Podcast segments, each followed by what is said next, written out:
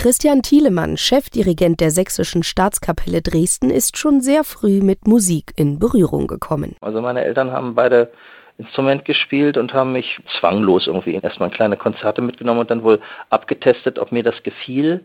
Und mir gefiel es dann und dann wollte man mehr ich bin so normal damit aufgewachsen, dass ich praktisch reingerutscht bin, ja. So als Kind merkt man das ja nicht. Eltern, die ihre Kinder ebenfalls für Musik begeistern möchten, empfiehlt er deshalb, die Kinder nicht zu überfordern und auf der anderen Seite darauf zu achten, dass das, was die Kinder hören, große Qualität hat, damit sich ein Qualitätsstandard sozusagen in den Köpfen der Kleinen bereits formt. Ja? Die Sächsische Staatskapelle Dresden hat extra dafür ein breit gefächertes Kinderprogramm ins Leben gerufen. Wo sich also wunderbar Teile unseres Orchesters engagieren und sich dann eine Menge Mühe geben und das alles sehr ernsthaft und trotzdem leicht verdaulich. Leicht verdaulich muss ja nicht schlechte Qualität sein, sondern ganz im Gegenteil, wenn man das gut präsentiert, dann weckt man auch das Interesse. Genau das hat Christian Thielemann auch als Schirmherr des 49. Jugendwettbewerbs der Volksbanken und Raiffeisenbanken zum Thema Musik bewegt vor. Die Nachwuchsarbeit ist wichtig und deswegen unterstützt man natürlich solche Veranstaltungen.